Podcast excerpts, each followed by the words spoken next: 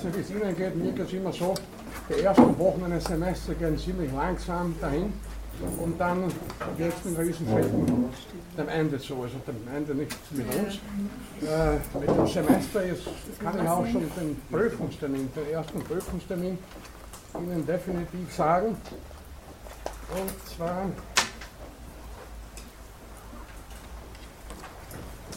in der ersten Juliwoche am 4. Juli, 17 Uhr, Hörsaal 3D, also das ist dieser Hörsaal. 4. Juli, 17 Uhr. Die Prüfung dauert ungefähr eine Stunde, das wäre vorweg. So, wir haben jetzt diese heutige Vorlesung, die muss ich etwas kürzer halten, weil ich einige Wege noch heute zu erledigen habe.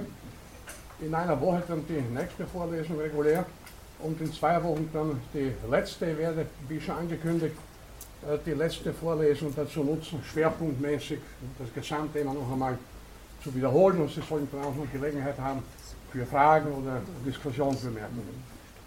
In der Sache selbst haben wir zum letzten Mal festgehalten, dass Schuld und Sühne, Schuld und Bestrafung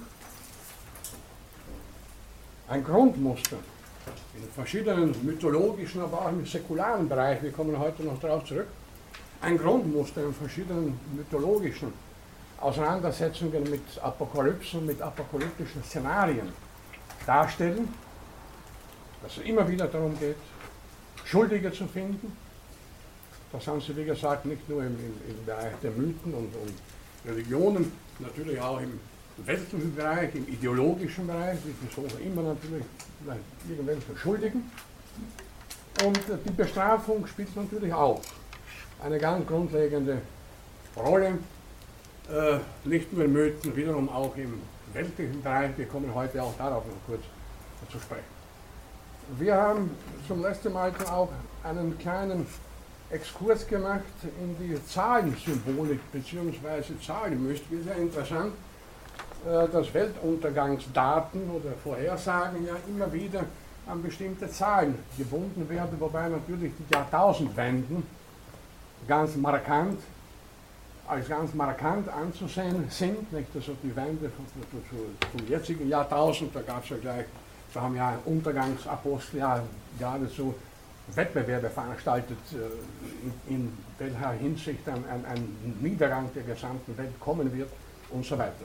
Und er hat dann zum letzten Mal äh, eher scherzhaft anhand meines eigenen Geburtsdatums äh, den Weltuntergang für das Jahr 2055 vorausgesagt, wenn Sie sich erinnern können. Und Sie mögen sich also noch einmal die Einladung äh, Ihrerseits irgendwelche Zahlenkombinationen ausdenken und werden dann sicher auch zu bestimmten äh, Daten kommen, wann also die Welt untergehen wird. Äh, erst gestern bekam ich zwei Anfragen gleich äh, von einem deutschen und einem Schweizer, äh, Schweizer Journalisten, äh, wie ich mir die Zukunft vorstelle die nächsten 100 Jahre. Und da ist mir aufgefallen, interessant ist ja, in 100 Jahren, das ja, sollte man aufschreiben,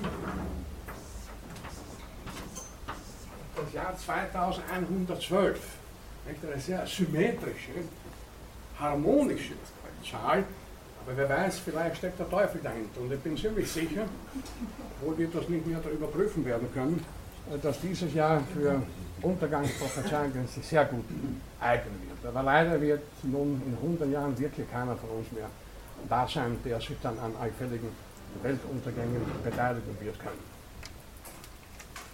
Nemesis, nicht das Boten der Nemesis, schon wie erwähnt, das war also für den alten Griechen die Rachegöttin, gleichzeitig die Göttin der Gerechtigkeit, aber auch die Göttin, die dafür Sorge zu tragen hatte, äh, dass Leute nicht allzu viel Glück haben. Zu viel Glück ist zweifelhaft. Das haben sie auch in anderen Religionen und Mythen.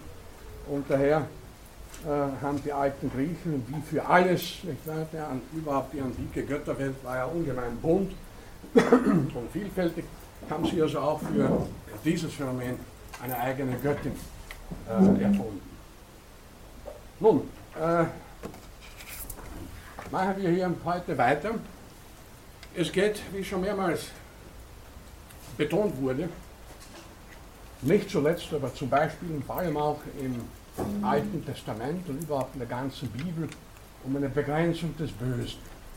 Und das kann man am besten, natürlich psychologisch am besten, sozusagen einfädeln, indem man Weltuntergänge und Apokalypsen androht. Immer wieder haben sich Menschen gegen Gott vergangen, waren frevelhaft, widersetzten sich immer wieder dem Willen Gottes und wurden daher auch immer wieder in der Bibel ein durchgehendes Muster, da können Sie äh, bei Theologen nachfragen, und wurden immer wieder bestraft. Über das Sintflut haben wir schon ausführlich genug gesprochen, es gab aber andere Bestrafungen noch. Und hier komme ich kurz zum sogenannten babylonischen Turm. Das bitte nicht zu verwechseln, es gibt in Tirol, in den Tiroler Bergen, einen babylonischen Turm, das ist eine hohe Bergspitze, so das meine ich hier natürlich nicht, sondern den babylonischen Turm im alten Babylon. Äh, diesen Turm hat es, wie archäologische Funde schon vor Jahrzehnten belegt haben, tatsächlich gegeben. Da war ein Turm von etwa 90 Metern Höhe, also verglichen mit den heute größten Bauwerken, 500, 600, 700 Meter Höhe, natürlich relativ klein, aber für die damalige Zeit, bitte vor ein paar Jahrtausenden, 90 Meter schon ein beachtliches, ein, ein gewaltiges Bauwerk. Äh, man vermutet, äh, dass äh, der Turm errichtet wurde für astronomische Beobachtungen. Aber die theologische Interpretation ist wiederum die der Bestrafung der Menschen. Chronologisch kommt der Turmbau zu Babel nach der Sintflut, bei der, wie gesagt, Gott fast alles vernichtet hat, nur hier ein Paar von Lebewesen die Chance zum Weiterleben gab. Nun wurden die Menschen aber wieder frevelhaft. Es war wieder nötig, sich irgendwie zu bestrafen, diesmal aber nicht durch eine gewaltige Überflutung, sondern äh, aufgrund der Tatsache, dass sie mit dem Turm zu Babel buchstäblich hoch hinaus wollten, übermütig wurden, sich selbst überhöht haben, also da musste dann Gott wieder eingreifen. Ich zitiere wörtlich,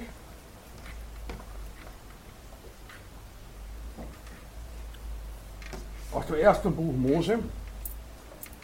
Der Herr fuhr herab, um sich die Stadt und den Turm, den sich die Menschen erbaut hatten, anzuschauen.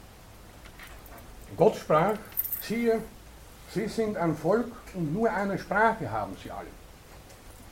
Das ist aber erst der Anfang ihres Tuns. Nichts von dem, was sie vorhaben, wird ihnen unmöglich sein. Wohlan, lasst uns hinabsteigen. Wir wollen dort ihre Sprache verwirren, dass keiner mehr die Rede des anderen versteht. Und der Herr zerstreute sie von da aus über die ganze Erde hin. Sie hörten mit dem Städtebau auf. Ende des Zitats. Was will uns das Ganze sagen? babylonische Sprachverwirrung heute auch ein geflügeltes Wort. Wenn mehrere Leute mit unterschiedlichen Sprachen aufeinandertreffen und sich nicht äh, verständigen können, dann gibt es eben eine babylonische Sprachverwirrung. Aber was bedeutet hier konkret äh, die babylonische Sprachverwirrung im Alten Testament?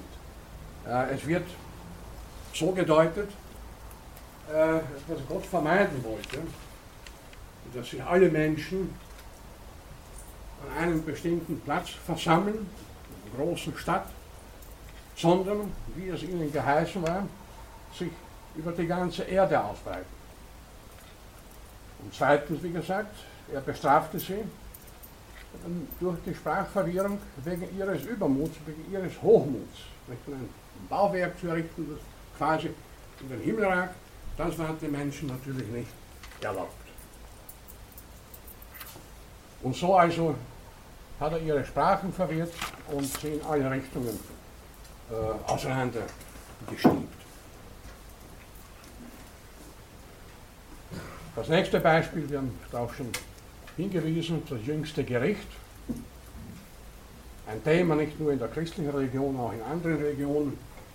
Die Vorstellung, dass es so etwas wie eine objektive Gerechtigkeit geben muss, erstens. Und zweitens, dass irgendwann einmal jeder Mensch auch diese Gerechtigkeit erfahren wird. Und je nachdem, ob er gut oder böse war, dann eben, wie zum letzten Mal schon gesagt wurde, in die Hölle oder in den Himmel kommen wird.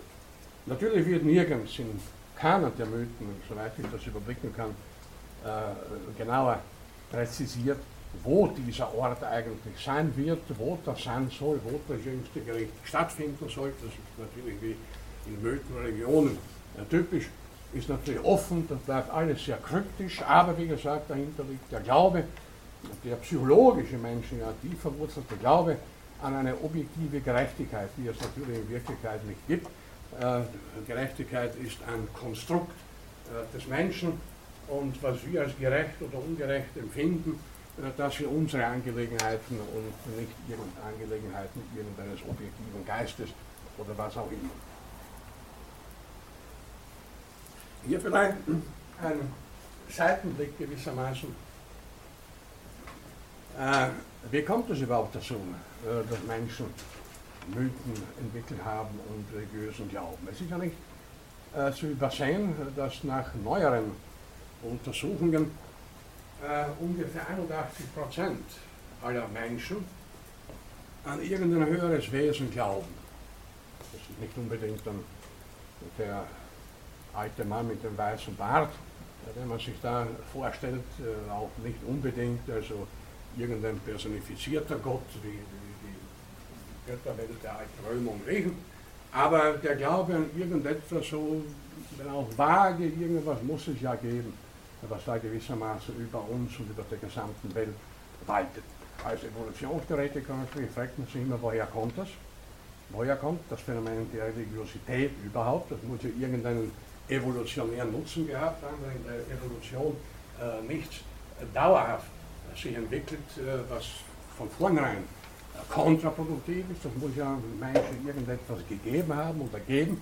Und die Antwort darauf ist natürlich äh, sehr komplex und vielfältig, aber nicht von der Hand zu weisen zunächst einmal.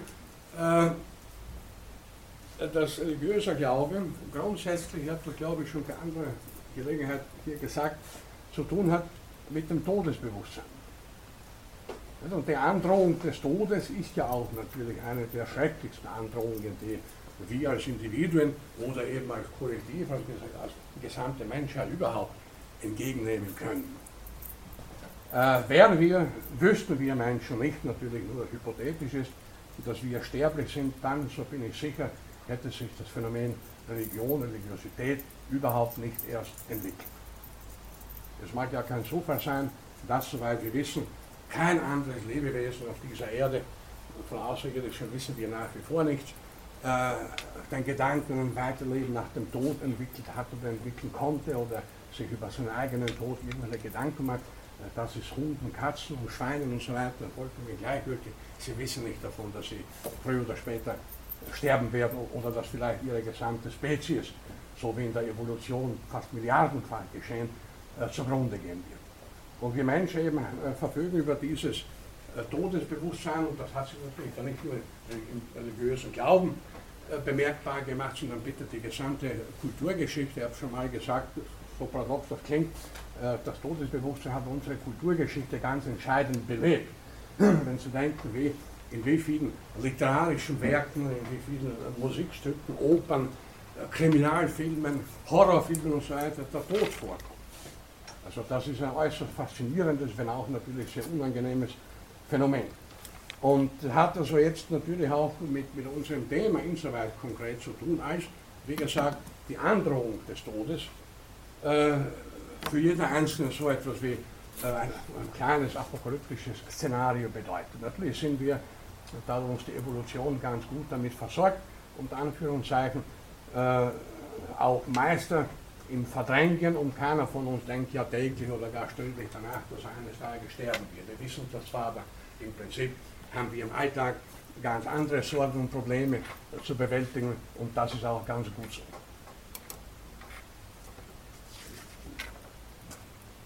Ich habe schon zum letzten Mal angekündigt und darauf komme ich jetzt zu sprechen und das werden wir dann auch zum nächsten Mal noch fortsetzen, aber bitte für heute muss ich mich kürzer fassen.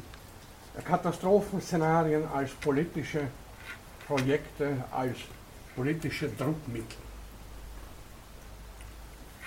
Ich habe vor einigen Wochen Ernst Ulrich von Weizsäcker erwähnt.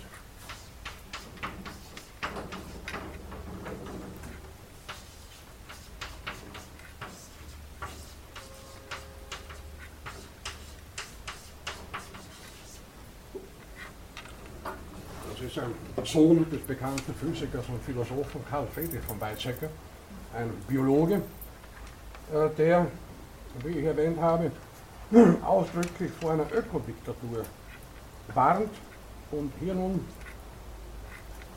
ein zu unserem Thema sehr gut passendes Zitat. Äh, die Mangelwirtschaft, schreibt Weizsäcker, war schon immer der ideale Ansatzpunkt für Diktaturen. Die freiheitliche Demokratie umgekehrt konnte sie am leichtesten dort ausbreiten, wo es genug zu verteilen gab. Die ökologischen Sachzwänge, die uns, ob wir wollen oder nicht, in ein Jahrhundert der Umwelt hineinzwingen, also das Buch erschien 1989, also wir sind inzwischen in diesem Jahrhundert, hineinzwingen, wären ein geradezu idealer Vorwand für Staaten, Staatenbünde oder Wirtschaftsgiganten eine Art Ökodiktatur zu, zu errichten. Er meint, das ist klar, was, was Weizsäcker damit meint. Wir müssen mit den Ressourcen sparsam umgehen. Äh, die Bevölkerung wächst unaufhaltsam äh, wir müssen Druckmittel jetzt auf, die Menschen anwenden. Und dass eine Ökodiktatur natürlich eine soziale, eine sozialpolitische Katastrophe wäre, das ist ja nicht weiter, das muss ja nicht weiter begründet werden. Aber noch weiter, äh, Weizsäcker noch einmal, äh, die Versuchung für den Staat wird groß sein, die begrenzten Ressourcen zu rationieren, das Wirtschaftsgeschehen im Detail zu lenken und von oben festzulegen, was Bürger um der Umwelt willen tun und lassen müssen. Experten für Lebensqualität und Anführungszeichen könnten von oben definieren, was für Bedürfnisse befriedigt werden dürfen und welche nicht. Die Umweltverwaltung kann ihrerseits zu einer Megamaschine werden. Eine ökologisch schöne neue Welt ist in Sicht. Und da die Umweltkrise weltweit ist, kann es theoretisch ganz leicht zur weltweiten Einigung auf totalitäre Prinzipien kommen. Der Ausweg der Immigration wäre verbaut. Ich sage, ist verbaut, wo wollen wir auswandern? Den Mond oder andere Planeten? Da ist es nicht so günstig für ein Lebewesen wie uns. Äh, diese Zitate mögen so ganz klar zum Ausdruck bringen, was gemeint ist, äh, dass politisch wegen einer möglicherweise bevorstehenden Katastrophe, hier konkret Ressourcenknappheit, Ressourcenmangel, dass aufgrund dessen Druck ausgeübt wird auf den Einzelnen und man kann sich natürlich ausmalen, äh, aus der Geschichte können, kennen wir genügend Beispiele für schreckliche Diktaturen und man kann sich natürlich ausmalen und dass es Leute geben wird, äh, die dann sich herausnehmen, darüber zu bestimmen, wer was wann essen und trinken darf, welche Ressourcen er überhaupt benutzen darf. Das alles hat es ja, ja, schon gegeben, nicht wahr? dass man nur zu bestimmten Zeiten etwa das Licht einschalten darf, dass man nur so und so viel Wasser verbrauchen darf und so weiter und so weiter. Also da ist es wohl ganz klar, äh, was nicht nur Weizsäcker meint, sondern was da äh, als, als äh, sozialpolitische Katastrophe tatsächlich äh, äh, passieren kann. Ich habe schon mehrmals gesagt, ich betone es noch einmal und werde es sicher noch zum Schluss betonen, eher weniger Angst äh, vor dem Kometen oder vor, äh, vor irgendwelchen Asteroiden, äh, als vielmehr von den Katastrophen, die der Mensch selber anzurichten imstande ist und eben vor allem auch äh, vor möglichen sozialen und politischen Katastrophen. Äh, oft spielen sich ja Katastrophen primär in unseren Köpfen ab, beziehungsweise in den Köpfen derjenigen Politiker, äh, Manager von Großkonzernen und so weiter, Kontrollmenschen, Planer und Macher, die genau zu wissen glauben, was kommt und die dann auch den einzelnen Bürger zu ganz bestimmten Verhaltensweisen bzw. Handlungsweisen zwingen. Ich möchte das jetzt in der Folge noch an drei Beispielen verdeutlichen. Noch einmal zur Erinnerung, wir haben darüber auch schon gesprochen, äh, das Datum 11. September 2001, die Terroranschläge in den USA, vor allem in New York. Äh, dieses Datum ist heute schon äh, für die Menschheitsgeschichte ein historisches Datum. Ich glaube, man kann die Prognose wagen, dass in jeder künftigen Geschichtsschreibung dieses Ereignis als ein ganz markantes Datum stehen wird. Natürlich war das eine Katastrophe. Die etwa 3000 Toten wollen wir nicht bagatellisieren.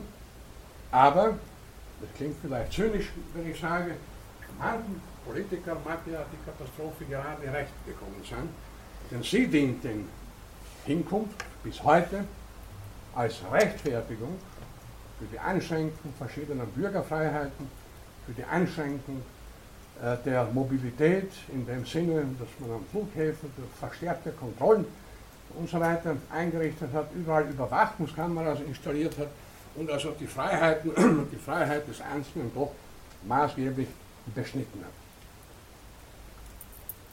Während, nochmal, ich möchte hier nicht also, äh, die Opfer äh, von, von, damals etwa verhöhnen, verstehen Sie mich da bitte nicht falsch, aber es gab vorher und nachher Katastrophen mit einer wesentlich größeren Anzahl von Todesopfern. Nur ist auch interessant, wie sie hier natürlich verstärkt äh, durch die massenmediale Übertragung dieses Datum in unser aller Köpfe eingenistet hat. Mhm. Wenn ich Sie das fragen würde, wissen Sie, äh, welches Erdbeben im Jahr 2000 passiert ist oder im Jahr 2002, dann bin ich sicher, Sie können mir keine Antwort geben. Ich könnte es auch nicht sagen, was im Jahr 2002, äh, also aus dem Gedächtnis heraus sagen, äh, wenn Erdbeben im Jahr 2002, äh, wie viele Menschenopfer gefordert. Wir erinnern uns jetzt um das kleinere Erdbeben in Italien, weil das erst vor kurzem stattgefunden hat und weil da die Medien darüber berichtet haben. Aber was sonst passiert ist seit dem, 2., äh, also seit dem 11. September, äh, da müssen wir dann schon etwas genauer nachdenken. Während dieses Datum, wie gesagt, 11. September 2001, das haben wir alle jederzeit parat. Und wie gesagt, die massenmediale Verstärkung hat natürlich das ihre dazu beigetragen, denn äh, diese Bilder von den Einstürzen der, vom Einsturz der beiden Türme, die wurden ja hunderte Male von, von jedem Fernsehsender wiederholt, so wiederholt, und dass wir, wie gesagt, dieses Datum und dieses Ereignis äh, gar nicht vergessen können. Äh, ja, vielleicht der Tsunami in, vor, vor, vor ein paar Jahren, äh, der also wirklich eine gewaltige Katastrophe war in Süd- bzw. Südostasien, der ist uns noch in Erinnerung, aber irgendwelche kleineren Erdbeben mit mehr als 3000 Toten aus der Zeit, da können wir uns kaum noch dran erinnern. Also wie gesagt, hier in diesem Fall ganz konkret das politische Druckmittel, die Terrorgefahr, das ist einmal passiert, das kann jederzeit wieder passieren, es kann vielleicht noch schlimmer kommen und schon haben wir so politische Szenarien, äh, die in das Leben des Einzelnen eingreifen. Zweites Beispiel, das liegt noch nicht so weit zurück, ist ein völlig anderer Bereich, aus dem medizinischen Bereich. Im Vorjahr äh, brach die Seuche EHEC aus, wie Sie sich erinnern werden. Ich so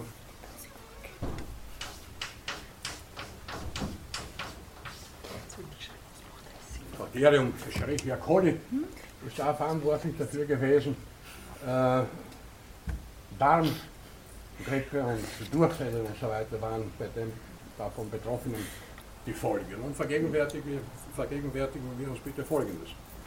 In Deutschland sind ungefähr 3500 Menschen im Vorjahr, in den Monaten Mai, Juni bis ungefähr äh, Anfang Mitte Juli erkrankt. 3500 Menschen und etwa 40 sind daran gestorben. Auch hier bitte möchte ich nicht wieder die Opfer etwas verhöhnen, aber bedenken Sie, äh, Deutschland hat ungefähr 81 Millionen Einwohner.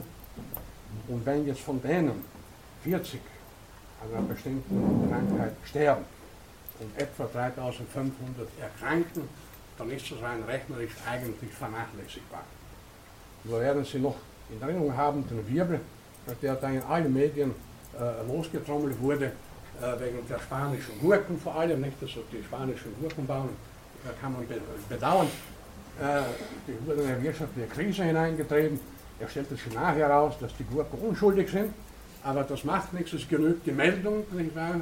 bitte keine Gurken aus Spanien und schon glauben das alle. Nicht? Also, der deutsche Gesundheitsminister, glaube ich, der wurde da sofort aktiv. Nicht? Also in solchen Fällen, da können sich Politiker immer gut in Szene setzen, muss rasch handeln und schon wurde ein Import von spanischen Gurken, ich glaube auch spanischen Paradeisen, soweit man erinnern kann, verboten. Und nichts war dabei, äh, äh, nichts wäre dabei gewesen, weiterhin äh, diese Nahrungsmittel zu äh, konsumieren. Aber wie gesagt, es genügt die Meldung und schon haben wir ein Schreckensszenario, wobei, wie gesagt, äh, die Zahl der damals Erkrankten bzw. Toten objektiv gesehen, so tragisch jeder einzelne Fall ist, sehr gering war. Und äh, es hat dann ein paar, ein paar Monate, nach, nach, nachdem sich die Aufregung gelegt hatte, ein Münchner äh, Forschungsteam von der Technischen Universität München in der Zeitschrift Naturwissenschaft Rundschau einen einschlägigen Artikel veröffentlicht, äh, der mit folgenden Worten äh, endet. Die Menschheit lebt seit jeher mit pathogenen Bakterien, was leicht vergessen wird, da wir so viele Erkrankungen in den Griff bekommen haben wie noch nie. Wenn daher gegen einen neuen Krankheitserreger nicht sofort ein Gegenmittel parat ist oder wenn bewährte Heilmittel sich als nicht wirksam erweisen, ist die Beunruhigung entsprechend hoch. Ehek erinnert uns daran, an die Medizin nicht unrealistische Erwartungen zu stellen. Es handelt sich ohne Zweifel um einen Erreger, der eine schwere Erkrankung auslöst, die auf jeden Fall medizinisch behandelt oder beobachtet werden muss, aber sie ist nicht tödlicher als manche andere Erkrankungen. Also Entwarnung gewissermaßen. Und sicher haben die Autoren dieser Studie völlig recht, wenn sie darauf hinweisen, dass es auch, dass die Wahrnehmung einer solchen wie es sehr kleinräumigen Seuche äh, deswegen als so schrecklich empfunden wird, weil wir auch gelernt haben, an die Medizin große Erwartungen zu setzen. Wenn da nicht sofort ein Gegenmittel äh, äh, äh gegen alles Mögliche parat ist, äh, dann werden wir unruhig. Und wir auch die Autoren natürlich völlig recht haben, mit, mit pathogenen Bakterien und Krankheitserregern unterschiedlichster Art war die Menschheit immer seit Anbeginn konfrontiert, aber nachdem sie als Spezies immer noch existiert, muss sie alle diese Konfrontationen auch insgesamt äh, ganz gut überstanden haben, sonst wären wir heute nicht mehr hier. Und hier muss man auch warnen vor zu vielen Schreckensszenarien wir haben ja auch schon andere Beispiele erwähnt, die Rinderseuche und die Schweinegrippe und was es alles schon gegeben hat. Es wird immer Alarm geschlagen und äh, eigentlich ist, äh, das klingt wieder zynisch, aber so ist es, für die Medien sind ja das gefundene Fressen. Nicht? Also eine Epidemie bricht aus, bitte, was, was braucht man Besseres? Da, da, da kann man also alle psychologischen Mechanismen des, des Menschen äh, zur Wirkung bringen und, und Schreckensszenarien konstruieren, wie sie ihresgleichen suchen. Das war also das zweite Beispiel, äh, das illustrieren soll, was ich äh, sagen möchte, also Katastrophen, mögliche, reale Katastrophen oder auch nur Katastrophenszenarien als politische Projekte sozusagen, als politische Druckmittel. In dem Fall ganz konkret, es wird sofort verboten, spanische Gurken zu essen, ähnliches mehr. Äh, dritte, drittes Beispiel, ganz aktuell, die sogenannte Wirtschaftskrise. Wir haben darüber schon einige Male gesprochen. Äh, ich wiederhole noch einmal, es ist heutzutage nicht mehr möglich, äh, objektiv und ganz klar festzustellen, inwieweit diese Krise real existiert und was davon herbeigeredet wird. Gut, irgendeine Krise wird es wohl geben, das kann ich anhand meiner eigenen Erfahrung bestätigen. Ich hatte in Spanien in den Jahren 2006, 2008, 2009 und 2010 eine Gastprofessur in Palma auf Mallorca, also man kann dort nicht nur Urlaub machen, man kann dort auch Vorlesungen halten. Äh, es, hatten die, es hatte die Universität Palma in diesen Jahren, also zwischen 2006 und 2010, insgesamt 14 äh, Gastprofessuren im Rahmen des äh, Studiengangs Master of Excellence. Im Vorjahr waren es noch vier und in diesem Jahr ist es keine einzige mehr. Und da weiß ich, ich habe mit einem spanischen Kollegen und meinem damaligen Gastgeber vor kurzem erst korrespondiert. An der Universität natürlich, wir haben keine Gastprofessuren mehr, keine Gastvorträge können, Vortragende können eingeladen werden, keine Symposien stattfinden und so weiter und so weiter. Also gut, etwas muss an der Krise wohl dran sein, aber man muss auch dazu sagen, äh, dass das dann wiederum einigen Politikern gerade recht kommt, weil da kann man den Sparstift ansetzen. Vielleicht, wollte man, vielleicht waren diese Professoren in Palma eh schon immer den Politiker ein Dorn im Auge, wozu müssen die da so viel Geld ausgeben? Äh, brauchen wir nicht. Yes, hat man die Rechtfertigung bzw. die Legitimation, gibt es nicht mehr, wir können uns das nicht mehr leisten. Das ist nur ein, ein, ein ganz kleines Beispiel. Dann äh, hat man natürlich im Zusammenhang mit der sogenannten Finanzkrise wiederum leichtes Spiel, ich meine Politiker haben leichtes Spiel, äh, Druckmittel auszuüben, indem sie sagen, bitte wir müssen den Gürtel eingeschnallen. Ich kann das Wort schon nicht mehr hören, das können Sie mir glauben. Äh, das ist insoweit interessant, weil mir bisher kein Politiker bekannt geworden ist, der, weil eben der Gürtel eingeschnallt werden muss und weil wir eine Krise haben, auf, das, auf der Hälfte seines Gehalts verzichtet. So jemanden habe ich nicht äh, wahrgenommen, äh, obwohl mit der Hälfte des Gehalts Politiker auch noch einigermaßen gut leben können. Nein, aber der Sparstift muss äh, angesetzt werden. Äh, was, ich, was, wir über Griechenland heute zu hören bekommen und zu sehen bekommen, muss es dort also ziemlich katastrophal sein für die Bevölkerung. Ich habe vor kurzem erst eine Reportage gesehen, die Restaurants, die Tavernen sind praktisch leer, nicht also Griechen, sondern ein fröhliches Volk. Stattdessen haben sie in, in, in Athen und, und anderen Großstädten äh, äh jetzt äh, Suppenküchen eingerichtet. Und äh, das ist ein, ein, ein, eine soziale, äh, das hat viel sozialen Sprengstoff auch. Das ist eine soziale Zeitbombe. Äh, hier kommt auch natürlich noch hinzu, nicht nur was Griechenland betrifft, insgesamt selbsterfüllende Prophezeiungen, über die wir gesprochen haben und die in all diesen Szenarien eine große Bedeutung haben. Es genügt, dass irgendein Politiker sagt, es könnte sein, dass die Italien Griechen zum Beispiel. Bitte? Dass Italien die Nächsten sind. Ja, das wollte ich noch sagen.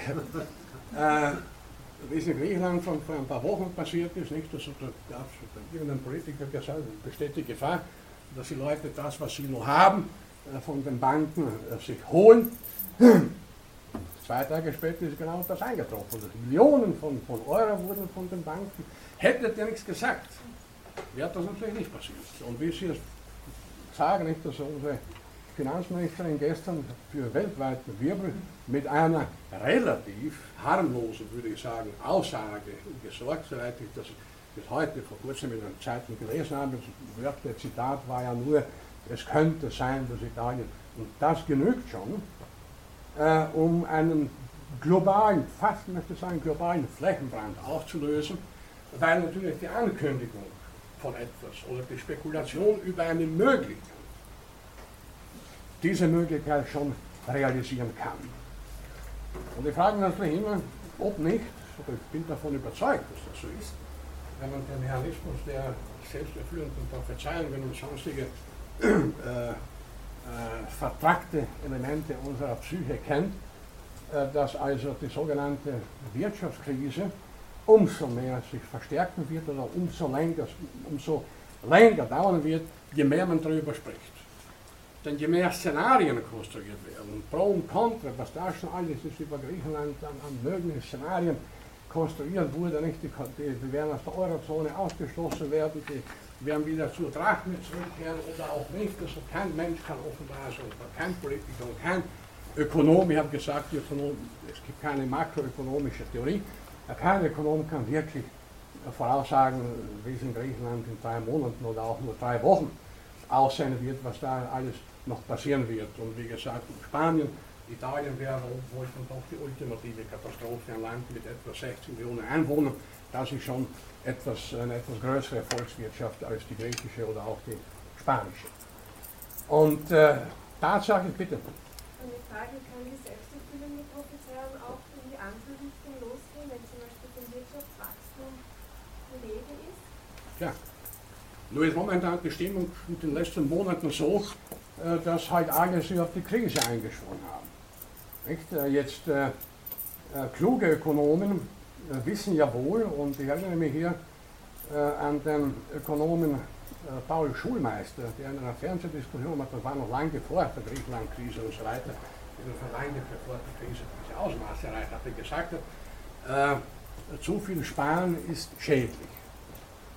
Nicht? Denn das tut also natürlich niemandem gut. Und äh, wenn man nur verzichtet, äh, da kann es ja auch kein Wirtschaftswachstum geben. Nicht, dass ich ein Verteidiger unbegrenzten Wachstums wäre, das ist wiederum eine Illusion.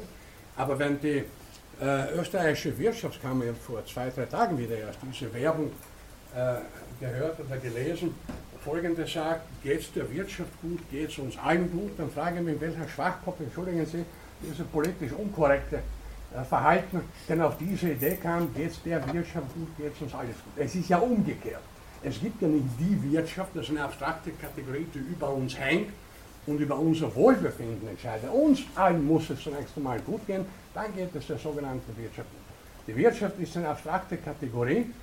Äh, es sind real nur die Interaktionen, die komplexe Interaktionen äh, von Menschen, die dann unter anderem das erzeugen, was wir als Wirtschaft bezeichnen. Also, geht es uns allen gut, dann geht es der Wirtschaft gut, nicht umgekehrt. Denn wenn keiner von Ihnen ein paar Euro in der Tasche hat, um sich da in einem der Cafés in der Umgebung einen Espresso zu leisten oder ein Glas Bier, dann können diese Lokale alle zusperren. Und da haben wir eben den, genau, genau den, den, gegenteiligen Effekt von dem, was eigentlich äh, erwünscht ist oder erwünscht sein sollte. Also, noch einmal, anhand dieser drei Beispiele, 11. September äh, 2001. Bitte. Die Arbeit dieser Ratingagenturen Etwas lauter bitte. Die Arbeit der Ratingagenturen. Ja, ja, das sowieso auch nicht, das, das ist klar. Aber das ist, das ist übertragbar auf alle möglichen Phänomene.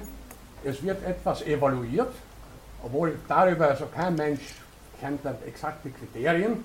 Das betrifft ja auch die Evaluation von Lehrveranstaltungen und so weiter. Äh, was kann man da jetzt für Kriterien wirklich objektiv und, und präzise festlegen? Mein Kollege äh, Konrad Bauer-Wissmann hat ja in seinem Buch Theorie der Unbildung, das ich sehr empfehle, ja die, die, die, diese Unsitte aufs Korn genommen. Nicht? Und, und äh, dann Ratingagentur natürlich. Also für mich ist es völlig undurchsichtig, die Kriterien, die haben. Und heute las ich vorher im Profil einen langen Bericht, äh, 15 Kapitel über den Untergang Europas. Äh, unter anderem war äh, dort gleich zu Beginn des Artikels zu lesen, äh, dass kein Mensch weiß, wie hoch die Verschuldung Europas wirklich ist. Unterschiedlichste Zahlen hat, es hängt sehr viel davon ab, wie man die Zahlen interpretiert. Äh, natürlich sind es insgesamt astronomische Zahlen. Italien hat angeblich 1,9 Billionen, Billionen Euro Schulden, das können wir uns nicht mehr vorstellen. Da würde ich schon fast sagen, das ist eigentlich egal. Schon so viel, dass das, das, das, das Regen muss nicht ausholen, die Italiener weiter ihren Cappuccino trinken und fröhlich.